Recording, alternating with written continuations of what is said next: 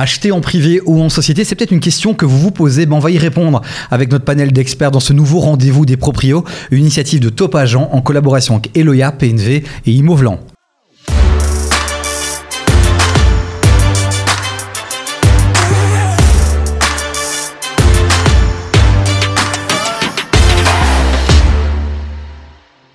Et pour parler argent, évidemment, encore un beau casting. On reçoit Anthony Urbain.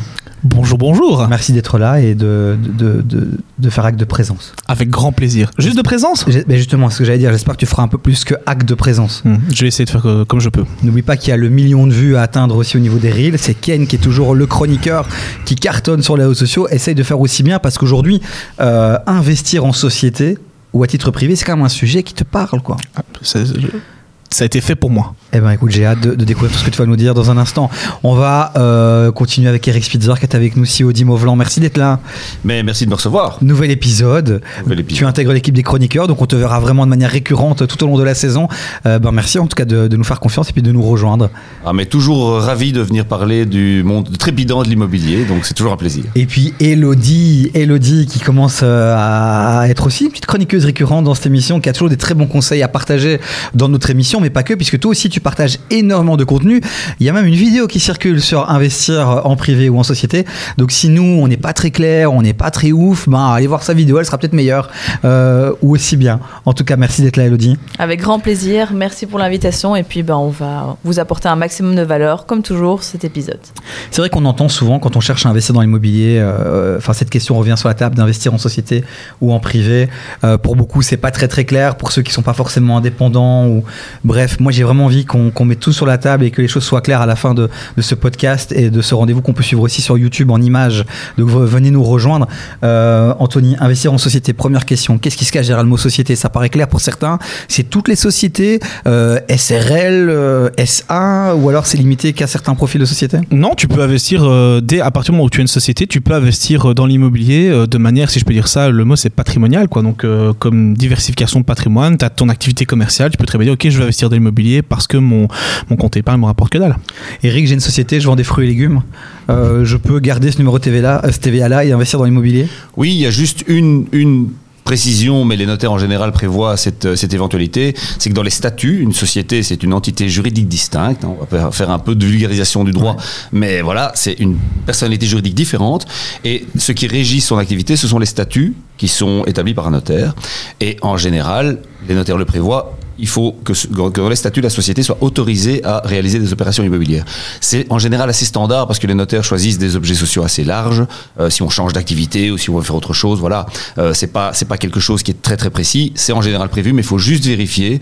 Sinon, lors d'un contrôle, on peut s'exposer à éventuellement des problèmes. Ça se fait aussi au niveau du guichet d'entreprise, non? Elodie, il faut le préciser ou pas? Souvent au guichet d'entreprise, quand on crée sa société, on demande voilà quelle va être ton activité. Il y a ces fameux codes NAS, NACE, je sais jamais comment on le prononce. Est-ce qu'il faut il faut à ce moment-là avoir le réflexe de dire euh, je risque potentiellement d'investir dans l'immobilier, donc mettez euh, investisseur immobilier il vaut mieux de manière générale tout prévoir en amont, comme ça ben, le jour où potentiellement mm. ben, à un moment donné on a peut-être une bonne affaire qui se présente, on a envie d'optimiser ben, son patrimoine, d'optimiser sa fiscalité en société, ça on en parlera un petit peu plus tard, c'est mieux d'avoir tout fait comme ça au moins, hop, on saisit l'opportunité et on avance. Alors pourquoi c'est une question qui doit se poser d'investir en société euh, ou pas Anthony? C'est parce que c'est fiscalement intéressant? Mais en fait, il y a, deux, deux, cas que tu peux, tu peux différencier pour moi. C'est, euh, je pense que si tu es salarié, de toute façon, dans un premier temps, c'est mieux d'investir en privé bah, parce que tout simplement on reste encore, si je peux dire ça, dans un petit paradis fiscal en Belgique aujourd'hui où, euh, je dis bien aujourd'hui, hein, les revenus ne sont, pas taxés, si je peux dire ça, donc c'est quand même relativement chouette. Euh, par contre, si tu as trop de patrimoine en privé, tu peux être ce qu'on appelle requalifié. Donc c'est recommandé, on peut considérer que ça devient ton activité commerciale et donc tu serais taxé comme quelqu'un qui en fait l'activité. Donc ça c'est une première chose. Ou alors, bah, à côté de ça, tu as, comme je dis tout à l'heure, une activité commerciale, tu as déjà des revenus et donc du coup ça devient plus pour diversifier ton patrimoine et que ce soit en privé ou en société, il y a des avantages et des inconvénients. Euh, Elodie, euh, pour toi, à quel moment la question euh, doit se poser d'investir en société? Il nous dit que à titre privé, euh, il faut pas trop s'emballer, mais à partir de combien de biens, selon toi, alors il faut se poser la question? Ouais, alors c'est une question qui est entre guillemets difficile à répondre parce que c'est vrai qu'on va dire peut-être jusqu'à 4-5 biens. Alors, faut s'entendre sur ce qu'on entend par bien. Si on a 4-5 biens d'un million, voilà, il y a peut-être un sens à aller investir en Ouais. société plutôt. Si on parle d'un petit studio, ben forcément c'est encore différent. Mais pour un particulier, enfin pour, euh, je veux dire, des salariés euh, euh, qui, voilà, ont un salaire dans la norme, etc. On est mieux de rester sur ben, un investissement en personne physique. On va être plus facilement finançable, on va être moins taxé. Enfin, il y a pas mal de, de choses qui sont positives pour ces personnes-là. Après, pour la partie société, ça va être plutôt intéressant bah, quand on a déjà une société qui fonctionne avec, bah, comme on le disait tout à l'heure, un objet à l'intérieur qui est un objet commercial. Eh bien, ça va être intéressant aussi pour euh, optimiser du coup sa fiscalité, puisqu'en fait, on va pouvoir déduire aussi beaucoup et donc, de facto, en très résumé, à un moment donné, payer moins d'impôts, faire diminuer sa base imposable, et puis se constituer un patrimoine au sein de sa société qui va eh bien, augmenter la valorisation de celle-ci et tout ce qui s'ensuit. Donc ça dépend vraiment de la, de la situation dans laquelle on est, mais l'un n'empêche pas l'autre.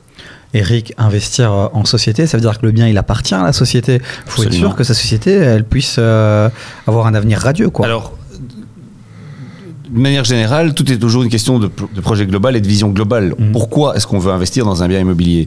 Est-ce que c'est la société qui euh, a besoin d'un espace de stockage ou d'un bureau? Ben Là, c'est tout à fait logique. Est-ce que c'est à titre d'investissement parce qu'elle génère du cash et qu'elle veut diminuer sa base taxable? Au niveau taxation, il faut pas oublier que Dieu donne euh, d'une main et reprend de l'autre, Dieu étant l'administration fiscale. C'est-à-dire qu'on peut déduire toute une série de, de frais, effectivement. La déductibilité est plus importante en société que ce soit au niveau du capital, des intérêts ou des droits d'enregistrement. Mais par contre, enfin, en bout de course, quand on revend un bien, la société va évidemment avoir une taxation sur la plus-value qui va être beaucoup plus forte. Les loyers vont aussi rentrer dans la société, donc vont être l'objet d'une taxation à un certain moment. Donc il faut vraiment regarder l'opération d'un point de vue global et se dire, OK, quel est mon horizon temporel? Est-ce que je, veux, je veux faire un one-shot ou est-ce que je veux me constituer effectivement, comme l'a dit Elodie, un patrimoine au fur et à mesure? Et là, ça a plus de sens. Donc c'est pas juste un switch société privée. Il faut vraiment qu'on qu'on réfléchir à euh, l'objectif long terme. Anthony, tu acquiesces Oui, bah, je suis d'accord avec lui et il faut rajouter aussi quelque chose, c'est que oui, pour faire diminuer la base imposable, d'accord, mais il faut pas oublier qu'un crédit, euh, c'est comme en tant que particulier, un crédit hypothécaire, entre guillemets, va se faire comme sur 20 ans, donc l'amortissement n'est pas non plus, allez, monstrueux, c'est pas avec ça, je veux dire qu'on va, euh, qu'on va euh, diminuer de moitié, par exemple, sa base imposable. D'autant que, que maintenant, l'administration, je pense, impose même 30 ans. Donc si on, si on, on- on achète, un- une société acquiert un bien, pour faire simple, de 300 000 euros, eh bien, sur un amortissement linéaire, on va avoir des frais d'amortissement, donc une base taxable qui va, une base imposable qui va diminuer de 10 000 euros par an, puisqu'on divise 300 000 par 30 ans, donc c'est 10 000 euros. Donc c'est pas non plus la panacée universelle en disant je payerai pas d'impôts, euh, c'est bon, je vais amortir ça en 5 ans. Je vais... Non, Euh, euh, de nouveau, c'est du long terme, mais l'avantage fiscal, même sur 30 ans, est beaucoup plus important qu'en personne physique, puisqu'en personne physique, on peut vraiment déduire le capital de manière très très très très limitée. Anthony, je posais la question à Elodie justement à partir de combien de biens euh, euh, il faut passer en société. T'as fait une petite grimace, t'as fait une petite moue. euh, Euh, bah oui, parce que je suis complètement d'accord avec elle. En fait, c'est euh, comment est-ce que je veux dire, c'est compliqué parce que euh, entre guillemets, si je peux dire ça, les contrôleurs fiscaux ne sont pas non plus. Il n'y a pas, je vais dire, un, cadre légal où on te dit, ok, toi c'est trop, toi c'est trop peu. C'est apparenté aujourd'hui, en tout cas dans ce qu'on entend, c'est plutôt une notion de bon père de famille, si je peux dire ça. Donc en gros, si, euh, un peu comme elle a dit tout à l'heure, tu as cinq biens, t'as, euh, je vais prendre un exemple extrême pour que tu comprennes, ça va, mais imagine que tu es sur le chômage, tu gagnes 1000 euros par mois, mais à côté, tu as un patrimoine immobilier de 1 million d'euros. 1, 2, 3, 4, 5 millions. Ok, tu as tes revenus du chômage, mais tu as genre 15 fois plus de revenus de l'immobilier. Quelque part, c'est ton activité commerciale. Et tu continues à utiliser ce patrimoine-là pour faire ça. Tu es rentier, donc ce serait plutôt normal qu'on en fasse quelque chose. Il y a ça, il y a aussi le fait si euh, ton métier est apparenté déjà à une profession en rapport avec l'immobilier, notamment ben voilà, des, entrepreneurs, peut-être des coachs en immo, peut-être des agents immobiliers. On- eux, on sait que par leur métier de base, ils ont déjà des avantages par rapport à d'autres et donc ils ont plus de facilité. Donc on va plus vite les apparenter à, des revenus professionnels de l'immobilier. Je me, je me mets vraiment dans la peau hein, de- du gars qui démarre, qui n'y connaît pas grand-chose, qui a peut-être eu une société. Quand on achète un bien, parfois ici on l'achète euh, pas seul. On l'achète euh, en couple, euh, Elodie. Euh, le fait de l'acheter en société, ça peut changer. Ça change quoi? Comment il faut aborder les choses? Alors en fait, il faut dissocier du coup ben, la personne physique seule, la personne physique en indivision, et puis après la société. On peut avoir plusieurs montages, et c'est ça qui est intéressant avec les sociétés, c'est que ça peut être créatif. On peut du coup ben, voir dans sa société plusieurs euh, personnes qui sont actionnaires, et donc bah, ça- chacun a un petit peu des parts. Donc le bien appartient à la société, et donc quelque part, ben, chaque actionnaire a une petite part aussi de ce bien. Donc c'est pour ça que c'est intéressant aussi de se poser la question de est-ce que ben, dans sa société, ou si on a plusieurs sociétés, est-ce que je l'achète dans une société que j'ai peut-être par exemple moi seul, ou est-ce que je suis actionnaire avec quelqu'un Parce que du coup, le patrimoine n'appartient pas seulement à moi en tant que tel, mais à l'autre aussi. En personne physique, bah là c'est une indivision classique, mais on pourrait imaginer aussi des montages qui peuvent aller plus loin, où on pourrait acheter d'une part en personne physique et d'une part avec sa société pour avoir une indivision et à ce moment-là aussi bah, bénéficier d'avantages tels que s'il y a une revente d'une entité juridique à une autre, donc d'une personne morale à une personne physique, on ne paye pas 12 ou 12,5% de droits d'enregistrement, mais seulement 1%. Donc il y a des optimisations qui savent être faites au niveau de la société. Attention du coup que ben, ça ne va pas concerner tout le monde, ce que j'explique notamment ici. Quoi. Il y a des gens qui nous écoutent, qui sont hyper intéressés, qui disent Ok, je comprends que fiscalement ça peut être intéressant, etc. Mais c'est un projet de vie que j'avais avec ma femme ou avec mon conjoint qui n'a rien à voir avec ma société, qui n'a pas de part, qui n'est pas actionnaire. On n'est même pas marié, par exemple, tu vois. Et, euh, et je rentre après avoir écouté ce podcast et je lui dis Écoute, on va acheter, c'était ce qu'on avait prévu, mais on va l'acheter via ma société. Euh, comment euh, comment est-ce que on intègre dans l'équation le conjoint ou la conjointe? Tu pour qu'elle se dise à la fin, ok, moi ce bien, il m'appartient quand même un peu. C'est-à-dire tous les jours je suis dedans, euh, j'investis, mais il m'appartient quand même un peu. Deux possibilités. Soit tu l'intègres pas, tu fais ça en privé, parce que, bah, comme Milo vient de le dire, voilà, là c'est 50-50, vous achetez chacun votre partie, c'est très bien comme ça. Ou alors, effectivement, il faut que ta, ta femme, ton, ton homme, peu importe, ait euh, des, des parts dans ta société. Et idéalement, si tu veux vraiment être euh, dans, le, dans le truc total, c'est 50-50, quoi. Mais c'est plus compliqué si par exemple moi je suis indépendant, ma compagne ne l'est pas, ben, c'est ma société, j'ai créé de la valeur entre guillemets, j'ai, j'ai- et je travaille dedans. Il y a autre, en général il y a autre chose que juste du patrimoine immobilier, tu vois. On peut par exemple euh, sortir, donc il y a- on crée une société, il y a un pacte d'actionnaires, on finit par acheter ce bien. Et à un moment donné, dans le pacte d'actionnaires ou dans une convention, on précise des choses par rapport à son conjoint, sa conjointe. euh, on peut faire ça aussi Pour dire, ok, à un moment donné, même si. euh, On peut tout faire, mais on, de a- on peut tout faire, on, on- on peut tout faire dans, dans les limites de la loi, mais on peut, on peut, on peut faire, tout- on peut prévoir toute une série de dispositions. Euh, ce, qui, ce qui est important de savoir, c'est qu'une entreprise est une, une société, est une entité juridique distincte, Ouais. donc c'est vraiment une personnalité, même si c'est l'entrepreneur qui a sa, sa propre société, Ouais. qui est tout seul, hein, ce qu'on appelle le one man show au niveau entreprise. Mais il faut faire attention, on peut pas faire n'importe quoi. Le- les comptes de la société ne sont pas les comptes privés. Hein, on peut, on peut pas non plus faire euh, faire tout et n'importe quoi. C'est un peu dangereux. Donc il faut toujours se faire conseiller, je pense, par un comptable ou par un fiscaliste, d'une part.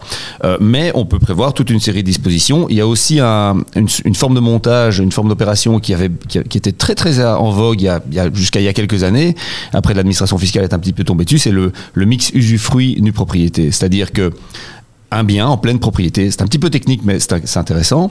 Un bien en pleine propriété, ça se décompose en deux parties.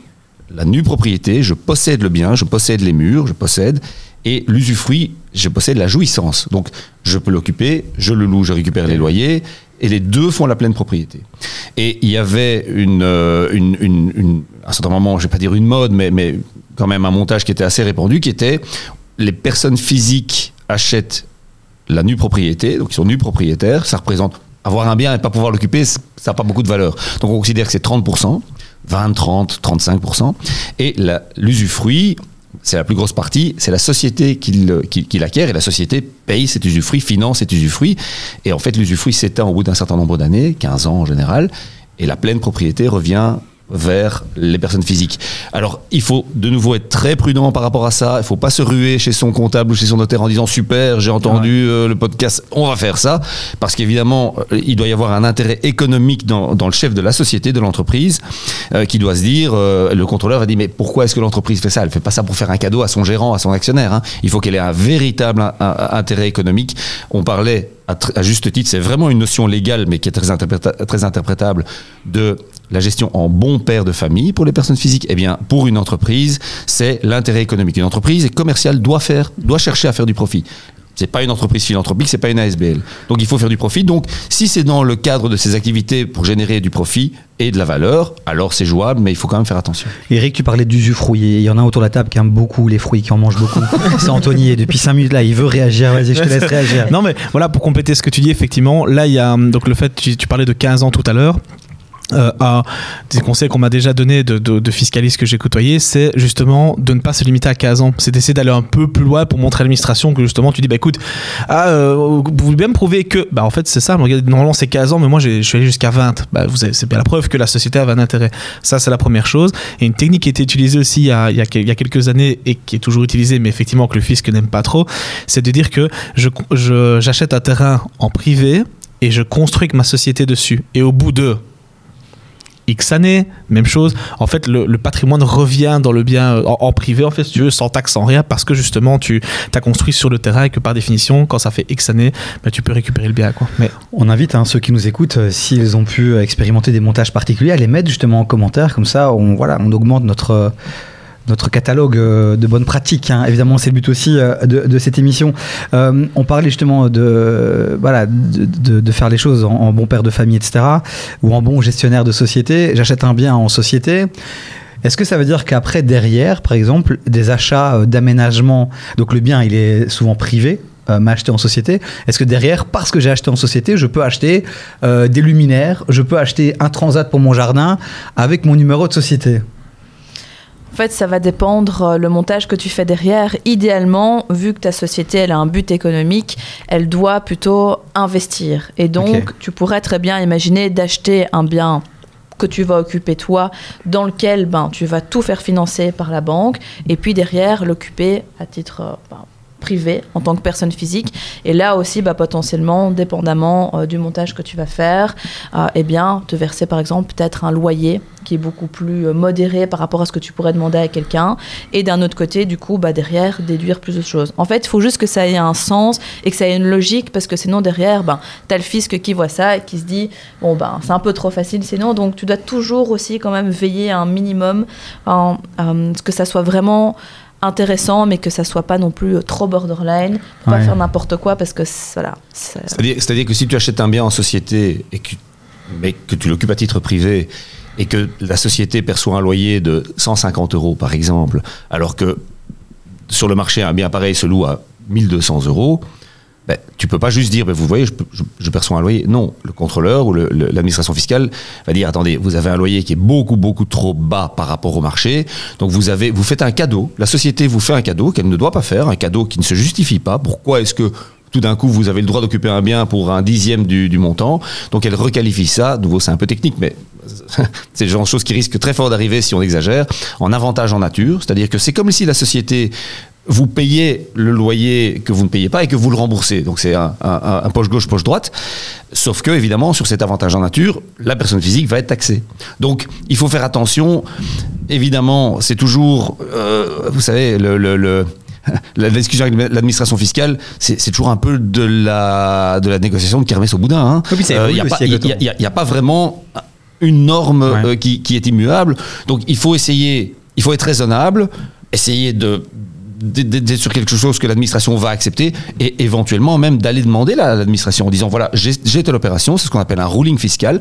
Donc on contacte l'administration préalablement en disant voilà ça c'est l'opération que je vais faire. Il y a autant de mètres carrés je vais les occuper en privé en bas il y a un hangar et ça c'est pour ma société mais au premier étage il y a ou duplex machin. Est comment est-ce que vous voyez les choses? Et, et, là on discute avec l'administration comme ça on a un accord préalable de l'administration. Ça c'est quelque chose ouais. qu'on peut faire aussi. Anthony les banques elles aiment quand on achète en société?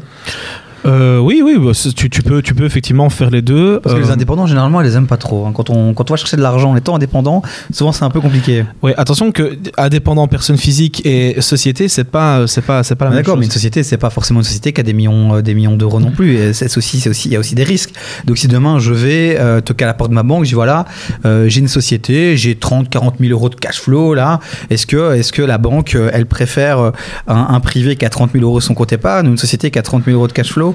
Et est-ce qu'on peut activer d'autres leviers en étant euh, euh, entrepreneur? Il y a beaucoup de questions dans ta question. Euh, je vais commencer Mais par. oui, je- me détendre pendant 10 minutes, donc je t'ai lancé. Fais-toi plaisir, c'est ton moment. Je vais commencer par le début. Donc, Mm. acheter, acheter en société, si tu veux, on va analyser ta société un peu comme on t'analyse toi, en fait. C'est-à-dire qu'on va dire, OK, elle existe depuis combien de temps? 3, 4, 5 ans, pas de problème. Elle existe depuis 3 mois, euh, ça va être compliqué. Mm. Si elle est là depuis 2 ans, on va dire, bah, OK, tu as deux AER, tu as deux, deux, Bilan. euh, deux bilans, exactement. On peut voir effectivement si elle fonctionne bien ou pas.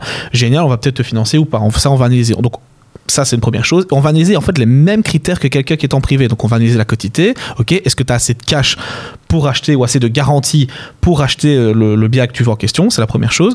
Deuxième chose, on va analyser donc le taux d'endettement. Donc, on va regarder si tu veux le, allez, le, si euh, elle a le- les moyens de rembourser mensuellement. Maintenant, l'avantage que tu as sur une société par rapport à un privé, c'est que là, en fait, tant que ta société est en bénéfice, tant, tant qu'elle fonctionne, tant qu'elle existe, tu peux y aller. Donc, par exemple, un particulier va peut-être être limité à 1 ou 2 biens par an, sauf, euh, sauf erreur. En société, si ta société peut en acheter 4, 5, 6, 7, 8, 9, 10, aucun problème, tu peux. Donc, ça, c'est déjà une première chose. Et alors, à côté de ça, bah, en fait, il y a aussi des montages où tu peux utiliser, allez, tu peux jouer entre privé et société. Donc, un truc qu'il faut savoir, par exemple, qui est intéressant, c'est que tu peux utiliser des garanties privées que tu vas mettre en gage pour financer des biens en société. Attention que des biens en société, tu ne peux pas les utiliser pour mettre en gage pour le privé. Mhm. Pourquoi? Parce qu'effectivement, a cette raison économique où la société, par définition, doit faire du bénéfice.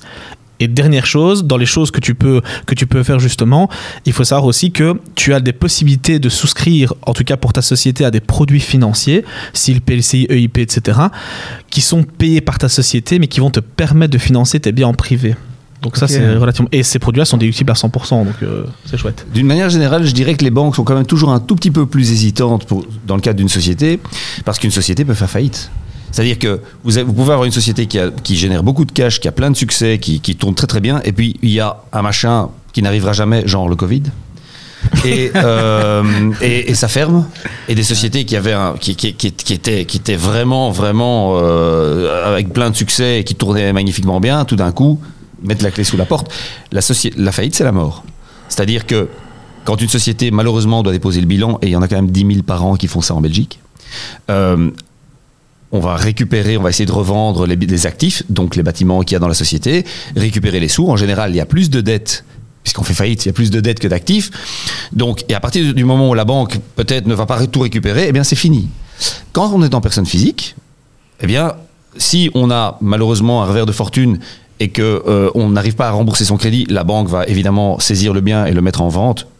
Et s'il reste un solde, eh bien, la personne physique continue de vivre Mhm. et va sans doute pouvoir aussi, bah, va, va être tenue de récupérer, de, de, de, de, rembourser le solde avec d'autres moyens.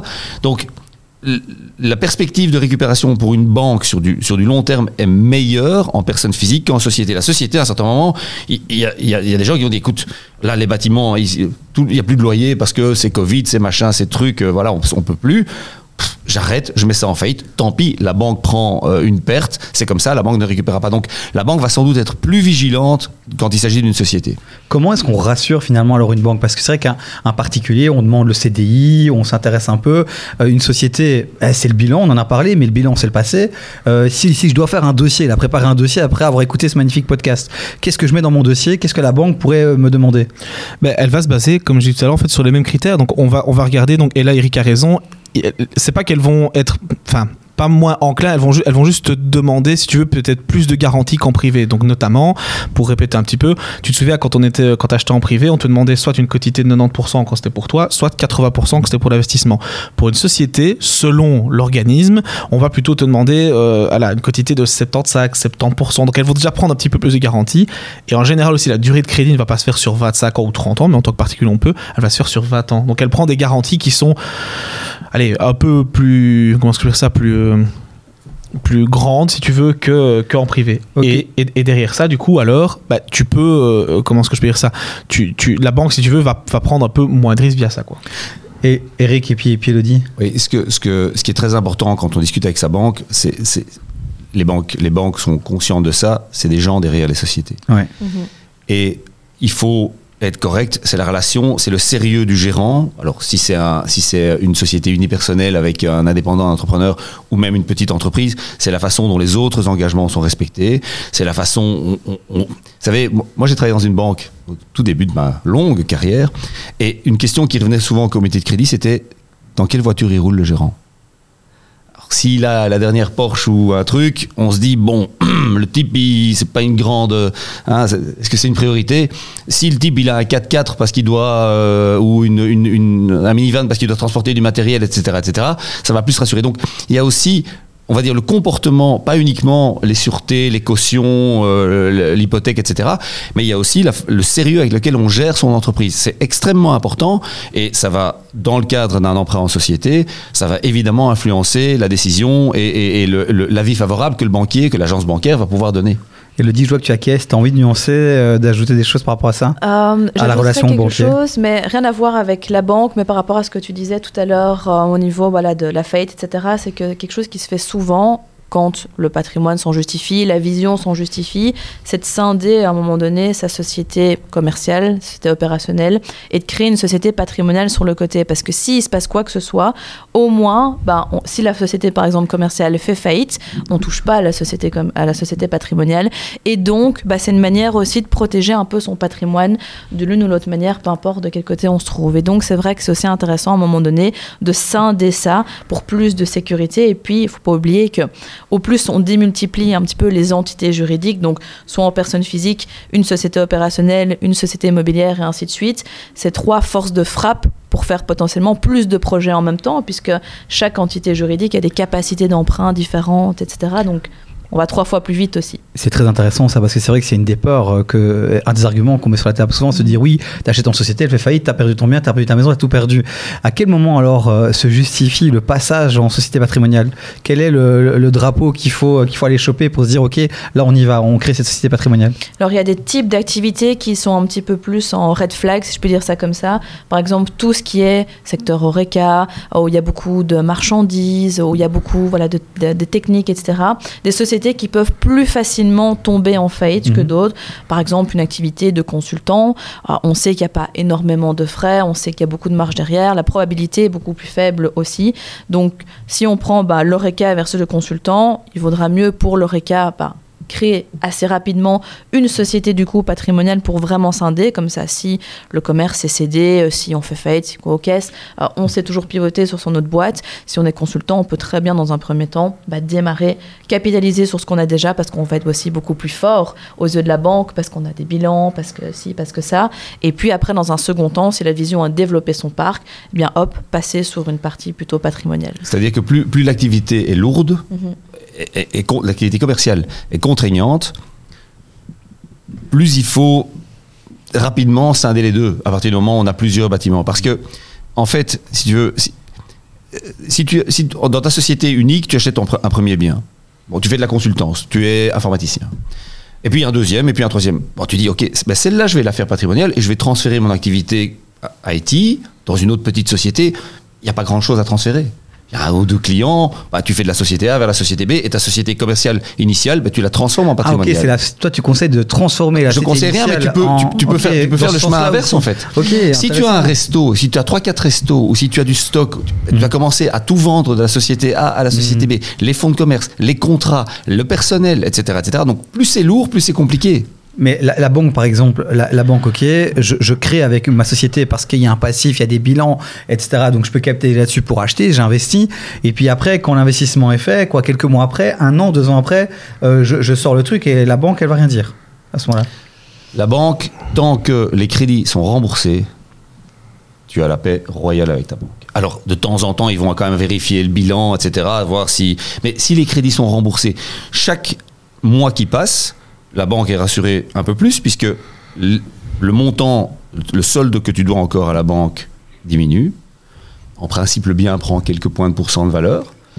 Et voilà, c'est un mois, un mois, un mois. Et tant que c'est remboursé, tant qu'il n'y a pas de retard, la banque te, je vais dire, te fiche la paix royalement. On passe assez de temps à courir derrière les gens qui ne payent pas que pour commencer à courir derrière ceux qui payent. On me dit dans mon oreillette que je n'ai pas, hein, que que- qu'on est déjà presque à 30 minutes. Et, euh, c'est fou, j'ai l'impression qu'on a commencé il y a, il y a deux minutes. Finalement, ce sujet, au départ, euh, je me dis, euh, ça, on va le plier en 20 minutes, mais finalement, on a encore plein de choses à dire. Malheureusement, il va falloir déjà stopper. Donc, on invite évidemment tous ceux qui nous écoutent, qui nous regardent, à poser des questions en commentaire, à partager leur expérience, à dire comment eux ont vécu leur relation aux banques, comment ils ont investi en société, si ça s'est bien passé ou pas, s'ils ont été convaincus finalement par tout ce qu'on a dit. Mais forcément, petit rituel, on va faire un dernier tour de table pour être sûr qu'on a bien tout dit. Et on va commencer, on va terminer par toi, Elodie, on va commencer par toi, Eric. Si tu devais conclure, dire une dernière chose par rapport à cette question de investir en privé ou en société. Les deux ont des avantages et des inconvénients. Il faut réfléchir aux implications. Euh, Lorsqu'on achète à la- à l'acquisition, fatalement, il y a des avantages puisqu'on peut déduire beaucoup plus de choses. Il faut faire attention à la revente. Il faut faire attention en cas de déconfiture, de faillite. Donc il faut vraiment, lorsqu'on achète en société, penser sur du long terme. Anthony, J'ai deux petits conseils. Le, premier, ce serait euh, essayer un peu de, et heureusement que cette émission-là est là pour ça, essayer de vous renseigner un maximum sur tout ce que vous pouvez faire en privé et en société, parce que pour rejoindre Eric, il y a autant de mécanismes et de possibilités qu'il y a de situations en fait. Il y a vraiment de et chaque, chaque situation, vu qu'il y a des avantages et des inconvénients dans chaque cas, selon ce que tu veux faire, tu vas choisir des solutions euh, que quelqu'un d'autre ne prendra pas forcément. Et dernière chose, un avantage aussi de la société, euh, on n'a pas trop parlé, mais je pense que vous l'avez mentionné dans une autre émission, c'est quand on a une société patrimoniale, c'est aussi qu'on peut léguer plus facilement. Il n'y a pas de droit de Ouais. succession, tu peux donner les parts en fait. Donc c'est effectivement super important. Et à un moment donné, ça devient, euh, ça devient quand tu as un patrimoine qui est vraiment important, ça devient quasiment inévitable, si je peux dire ça. Et on voit que tu es un vrai fan de cette émission, parce qu'effectivement, on en a parlé dans cet épisode sur les droits de succession VS donation avec notre porte-parole des notaires qui était avec nous et qu'on retrouvera très bientôt euh, dans cette émission. Elodie, le mot de la fin pour toi.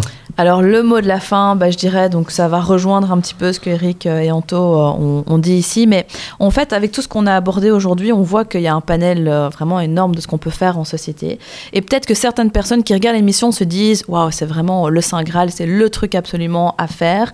Et ben en fait, il faut aussi dire que ça paraît facile comme ça, mais dans les faits, ça l'est pas vraiment. Et nous, on a beaucoup de personnes qui viennent nous voir en coaching, qui me disent, voilà, j'ai pas un rond, je suis salarié, je veux créer ma boîte pour investir dans l'IMO, euh, aller à la banque, on va me financer, je vais enchaîner, et puis hop, euh, ça va être la fête, etc. Et en fait, malheureusement, bah, c'est souvent la douche froide quand on se dit que derrière, bah, il faut avoir bah, une vraie vision, une vraie stratégie, euh, il faut être conscient aussi de ce que ça implique, parce qu'il y a quand même aussi pas mal de réglementations là-dessus. Ça a l'air bien beau comme ça, mais voilà, attention aussi euh, à un peu l'objet brillant qui pourrait croire que c'est pas toujours adapté, et donc du coup, ben, parfois on peut se, s'aller dans des, dans des chemins qui sont pas bons pour nous, et donc attention à ça.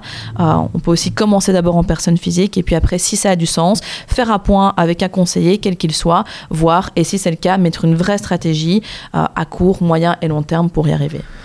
Je vais donner un dernier conseil, c'est évidemment d'aller maintenant, juste après cette émission, cliquer euh, sur le lien de ton podcast à toi que tu as fait, qu'on va mettre en commentaire avec pas mal d'informations complémentaires. On l'a regardé Yes. euh, récemment pour préparer cette émission et c'était très riche aussi en enseignement. Merci euh, Elodie, merci Anthony, merci Eric. On se retrouve très bientôt dans un prochain épisode euh, du Rendez-vous des Proprios. On vous invite vous aussi à aller checker nos réseaux sociaux puisqu'il y a toujours des contenus qu'on partage en complément de cet épisode puisque l'épisode on le partage généralement le lundi et puis pendant deux semaines les meilleurs moments mais aussi euh, des carousels photos sur Instagram. Allez voir allez voir ce qu'on fait. Euh, et puis on vous invite à partager commenter liker en parler autour de vous. Et on remercie évidemment nos partenaires Imovlan qui nous a rejoint dans l'aventure euh, PNV et Eloya aussi. Et on vous dit à bientôt dans un prochain épisode. Ciao ciao